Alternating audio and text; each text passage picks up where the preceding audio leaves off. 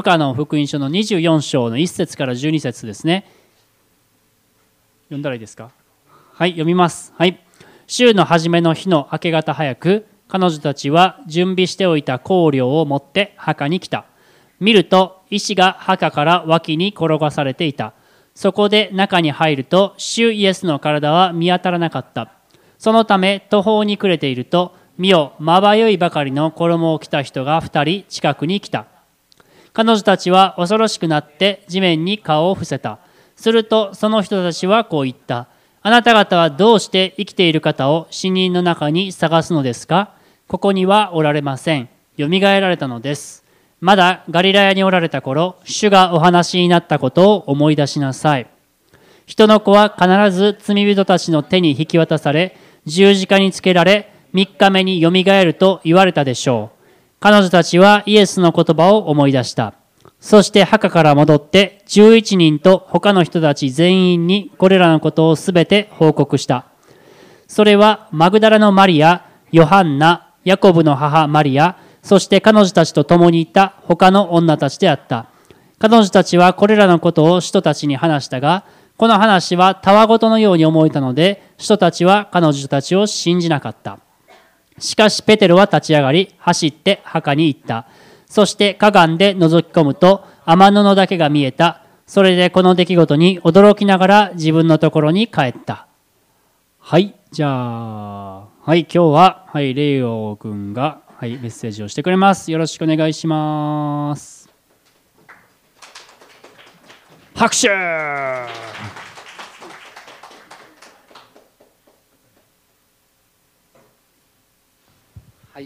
お願いします。あ、イエス様、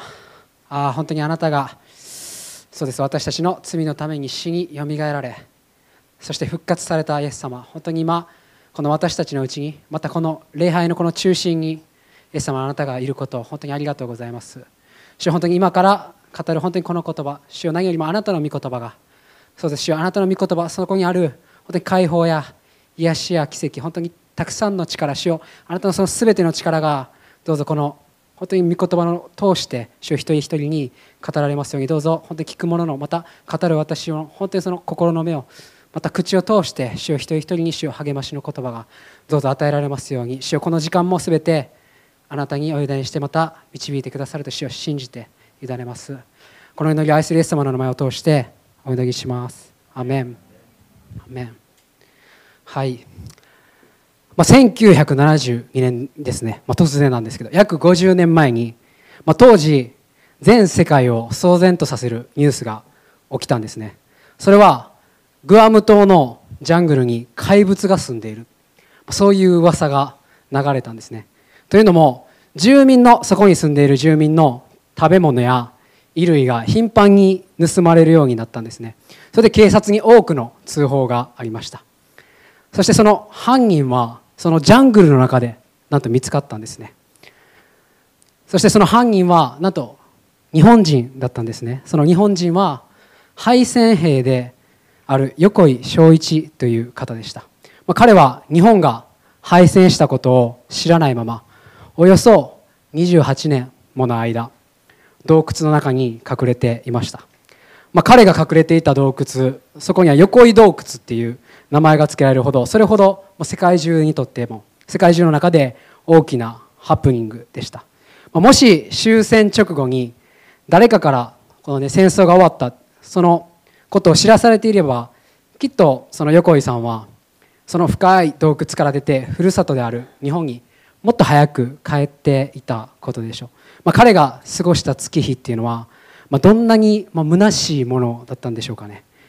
まあ、今日先ほど読んだ箇所なんですけど、まあ、これから一緒に読んでいくこの聖書箇所っていうのはそういうふうにこう虚しさとか絶望の中にいる女性とかまた弟子たちの姿っていうのが描かれています。ま今日は復活の証人と題してま復活され今も生きているイエス様に目を向けてまたこの御言葉の力また希望を受け取っていきたいなと思います、まあ、最初に3人の女性が出てくるんですけれども、まあ、彼女たちはイエス様と約3年間一緒に旅をしてイエス様がいろんな人を癒したりまた愛を持って人々に関わる姿を間近で見てまた体験してきたそのような女性たちでした、まあ、彼女たちはそんなイエス様を心から愛してまた尊敬して本当に従って生きていました。その尊敬するイエス様が無残にも鞭に打たれて苦しんで十字架で死んでいく。その姿も見て後ろからついていって涙を流して悲しんで本当にその死ぬ瞬間まで見届けたそういう女性たちでした、まあ、遺体はそのイエス様が死んだその遺体は、まあ、時間が経っていくと、まあ、臭い匂い異臭を放っていきますよね、まあ、彼女たちはそれを、まあ、対策その対策として、まあ、香油を塗って、まあ、異臭を抑えるために墓にやってきました、まあ、せめてでもこの尊敬する愛するお方イエス様に精一杯のことをやってあげたい。そのような一心で彼女たちは墓に向かっていきました、まあ、けれどもそこにはこう入り口を塞ぐほどの大きな石があったはずだったのに人一人では絶対転がせれないようなそんな石が横に転がっていました、まあ、墓の中を見るとそこにまたイエスの姿もなかったんですね。墓の中にはイエスを包んでいたただ布しかありませんでした。また他の福音書では彼女たちが誰かがイエス様の遺体を盗んだと思って焦って慌てている様子も書かれています。心を騒がして慌てふためいている時に彼女たちの前にピカーンとまばゆい光を放った2人の見つかい天使たちが現れました。恐れて血に伏す彼女たちに見つかいたちはこのように話しました。言葉が出ると思うんですけどはい、はい、あなた方はどうして生きている方を死人の中に探すのですか？ここにおられません。よみがえられたのです。まだまだガギラヤにおられた頃主がお話になったことを思い出しなさい。このように見つかいは語られました、まあ、つまりイエス様よみがえるって前もって十字架にかかる前から言ってたのになんで遺体がないからって驚くんですかって、まあ、驚きますけどねそれは普通普通で考えたら理解できないんですけどまあ、イエス様の語った言葉を思い出しなさいよと、よみがえるって言ったでしょうと。そういうふうにこう彼女たちに言いました。まあ、彼女たちは何ですぐに理解できなかったんでしょうか。まあ、墓に遺体がないっていう、まあ、冷静に考えたらそういう光景っていうのはイエス様が復活したっていう証拠ですよね。けれども彼女たちは喜ぶどころかむしろ慌ててまた悩みをどんどんどんどん深めていきました。まあ、前もって復活についておそらく他の弟子たちから人づてだとしても聞いていたに違いない、まあ、それを聞いて復活について彼女たちは現実的に考えられなかったか。またイエスの偽装の物語ストーリーとして受け取っていたのかもしれません、まあ、ただ彼女たちがこの状況に圧倒されている、まあ、その事実はまあ分かりますよね、まあ、たった数時間の出来事でそのイエス様が逮捕されて裁判にかけられたと思ったら有罪とみなされて次には鞭打たれそして十字架で死んでいく。本当にその短い時間の中で本当にこうショックな状況がすごい続いていったんですよね、まあ、彼女たちは冷静に物事を考えることができなくなっていました、まあ、私たちも同じような状況っていうのがあるんじゃないでしょうか、まあ、先月僕の、ま祖父がおじいちゃんが、まあ亡くなったんですけども。その時にたくさんの B1 の方が本当にこう祈ってくださって感謝なんですけど、まあ、その時の出来事をちょっと分かち合いたいなと思うんですけど、まあ、そのおじいちゃんを病院に連れて行く当日、まあ、少しこう体調が悪い日が続いていたんですね、まあ、念のため病院に連れて行ってお医者さんに見てもらおう、まあ、そういう気持ちで行ったんですね。でまあ救急外来で待ち時間がもう5時間ぐらいかかってでも耐えられなくなって僕は。人気のあんまりいないところのソファーで横になって寝て。で、まあ、そこから数時間経って一緒に連れ添っていた母がから連絡が入って入院することになった。短い連絡が来たんですね、まあ、おじいちゃんは診察を受けてそのまま入院することになったんで僕は慌てて行ったんですけども、まあ、おじいちゃんの姿を見ることはできなかったんですね。そしてまたこのコロナの関係で、まあ、入院中にお見舞いに行ったり直接会うことはできませんでした。まあ、そしておじいちゃんが入院して10日ほど経って病院から連絡があって、まあ、看護婦さん医者から食事も取れなくなって体調が急変している。このままだといつ亡くなってもおかしくありません。そういう連絡が来たんですね。予定を決めて数日後オンラインで面会をすることになりました。当日、まあ、午後からオンラインの予定が午前に急遽変わって本当に慌ただしく面会をオンラインで始めることになりました。そこの画面に映るおじいちゃんの姿っていうのは一緒に病院に連れて行った日は、まあ、自分の足で歩いてたんですけどもでもその画面に映るおじいちゃんは呼吸器をつけてまた管をつけて本当にこう目を閉じたままで喋ってももうあんまり反応がない、まあ、本当にこうすごい弱り果てたすごい弱り果てたそのようなおじいちゃんの姿っていうのが映ってたんですねまたオンラインの時間は10分って限られていて、まあ、おじいちゃんの妻であるおばあちゃんまた僕のお母さんお兄ちゃんもその10分間ずっと「はよ元気になってはよ帰ってきや」ってもうなんかいろんなこうたわいもない話をして本当にこう思いつく限りみんなでこうおじいちゃんに励ましの言葉をかけましたそして10分が経って最後に短く「ちょっと祈らせてくれませんか?」って言って、まあ、短く祈る時間を持てたんですね。おじいちゃんを癒してください。イエス様の愛をおじいちゃんが受け取れるようにおじいちゃんを救ってください。本当にこうね綺麗な言葉じゃないんですけどもすごいシンプルすぎるかもしれないんですけども本当に拙い祈りですけれども何度もその繰り返して祈ったんですね、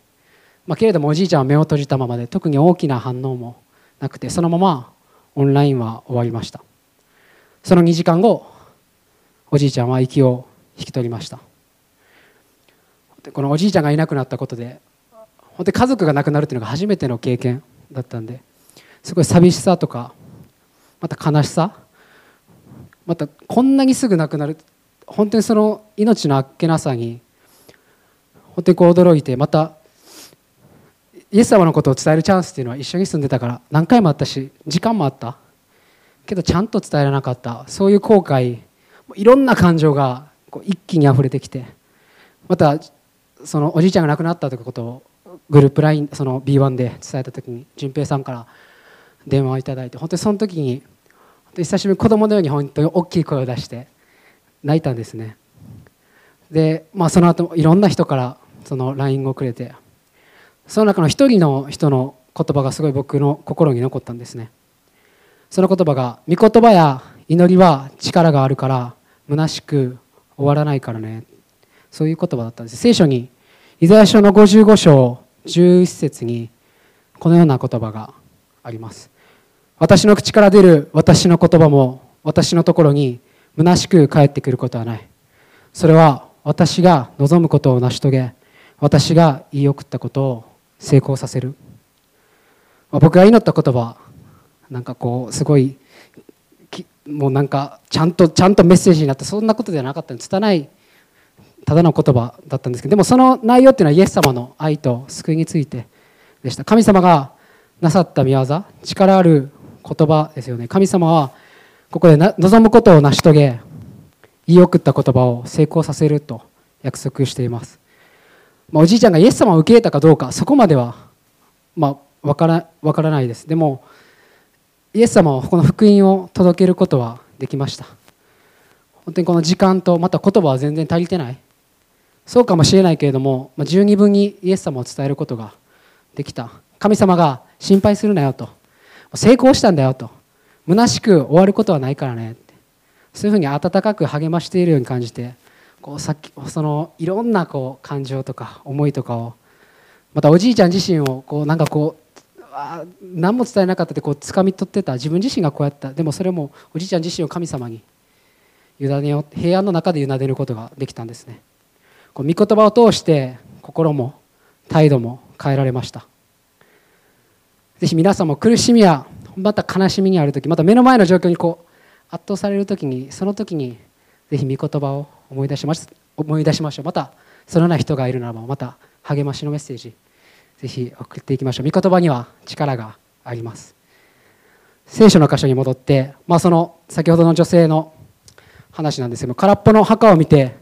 ショックで絶望の中にあった女性たちはイエス様の言葉を思い出した時ま僕と同じように本当にこの、ね、尊敬するイエス様死んだと思ったら復活した。僕と同じように多分それ以上に本当にこう平安と喜びがあふれてきたと思います。でそのあふれる感動を持って女性たちは弟子たちに伝えに行きました。女性たちは自分たちが見て体験した話を全て弟子たちに伝えました。しかし弟子たちの反応はどうだったでしょうか。その言葉を受け入れ喜んで飛び跳ねたりダンスしたりそんな風にしたでしょう。そうではなくて女性たちの言葉をたわごとだと。ただの作り話だと。馬鹿げた話だと、まあ、その言葉を受け入れずまた信じませんでした、まあ、当時の社会では裁判などで女性の証言や言葉っていうのは、ま、軽く見られて認められることがなかったんですね、ま、その背景もあったので弟子たちは女性たちの言葉を受け入れませんでした、ま、しかしこの復活の出来事出来事はただの作り話じゃないんですよね、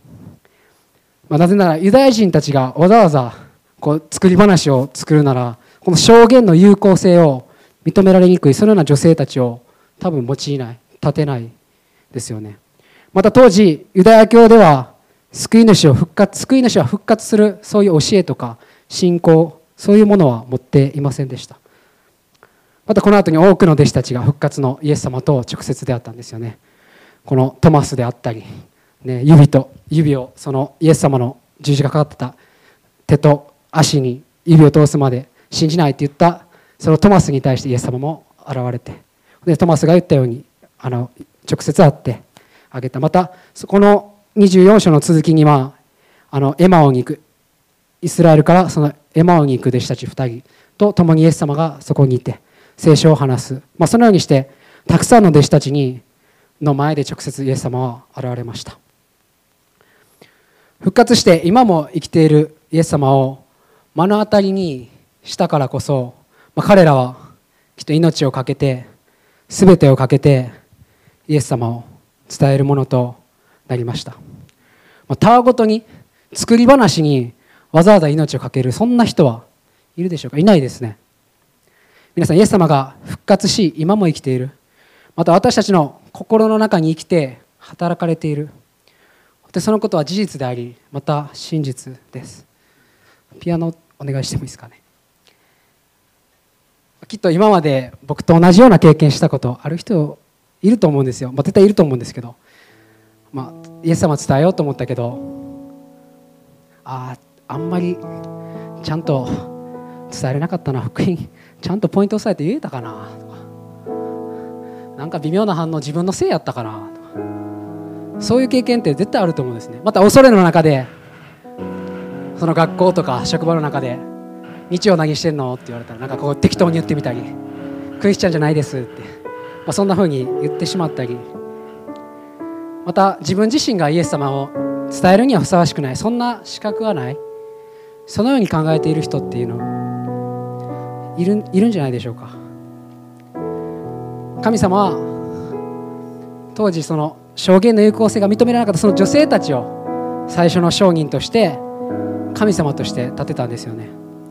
そして今2000年経った。今でもこの私たちにこの日本に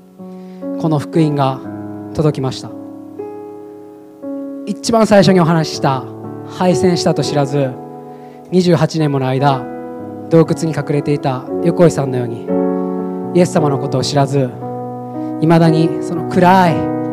罪の洞窟の中でさまよっている人たち本当に私たちの周りたくさんいます。私たちが使命感を持ってその福音を伝えていかなければ虚しい人生を生きていくそのような人々ますますどんどん増えていきます。神様はその人々に福音を届けてほしい。で私たちに委ねているんですよね。また共にそれをしていきたいと願っています。恐怖に怯えて怯えているその霊的な横井さんのようなそのような人たちというのは自ら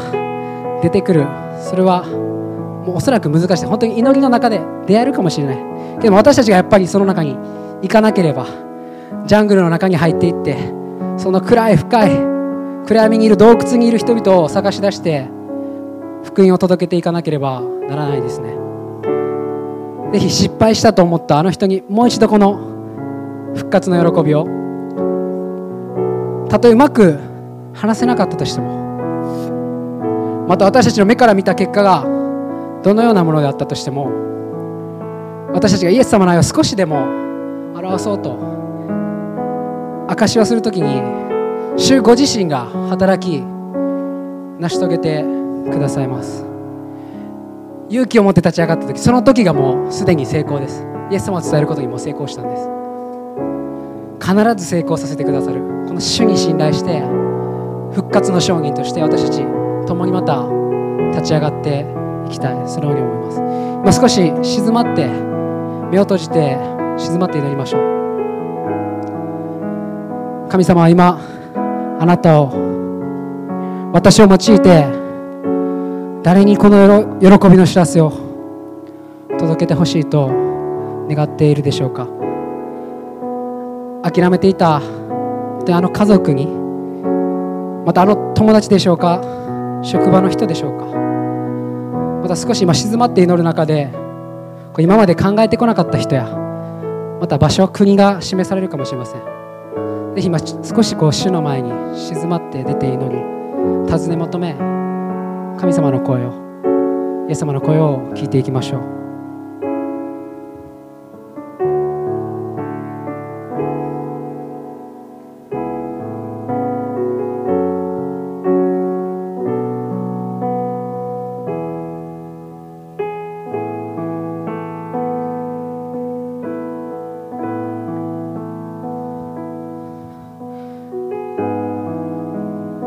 聖書の言葉にこのような言葉があります。使わされることがなければどのようにして述べ伝えるのでしょうか。なんと美しいことか良い知らせを伝える人たちの足は。そのようにイエス様は本当にこの私たちが福音を伝えようと本当に立ち上がりまたその人のもとへ行く。本当にその姿を主は喜び美しいと主が受け取ってくださっています。イエス様ありがとうございます。主本当に私たち、本当に自分の弱さ、足りなさ、たくさんあるかもしれませんけれども、イエス様、あなたのために立ち上がるならば、あなたが必ず成し遂げてくださる、あなたがその人の心に働いてくださる、本当にそのことを信じて私たちもう一度立ち上がります。イエス様続けてあなたのその情熱、思いをどんどん増し加えてくださいますように、イエス様お願いします。またこの中に今の自分の目の前の状況に圧倒されている人とか失望している人御言葉への喜びとか確信とかを失ってしまっている人はいないでしょうか、まあ、僕たち伝えに行きましょうって今言ってますけれども本当にそれをしてくれたのはイエス様ですね。神様であるイエス様ご自身が私たちの罪の身代わりとなるためにこの暗い洞窟のようなこの地上にやっていきました。そして命を捨ててまで私たちを愛してくださいました。そして復活して私たちへ永遠の希望とまた光を私たちに与えてくださっています。今からイエス様を迎え入れる祈りをします。きっと何度も祈ったことある人いると思うんですけどももう一度この喜びを生き生きとした御言葉の力を確信したい。そのような方がいるならば一緒に祈りましょう。短く区切って祈るので後に続けて祈ってください。イエス様あなたが私のために身代わりとなって死んでくださったこと命を懸けて愛してくださったことありがとうございます。よみがえり。今も生きているイエス様を心にお迎えします。これからの人生を共に歩んでください。アーメン。今お祈りした一人一人にますますこの復活の喜び。本当に確信がまた御言葉の力がさらに増し加えられるように祝福してお祈りします。主に栄光を愛してお願いします。愛すイエス様の名前を通してお祈りします。アメン。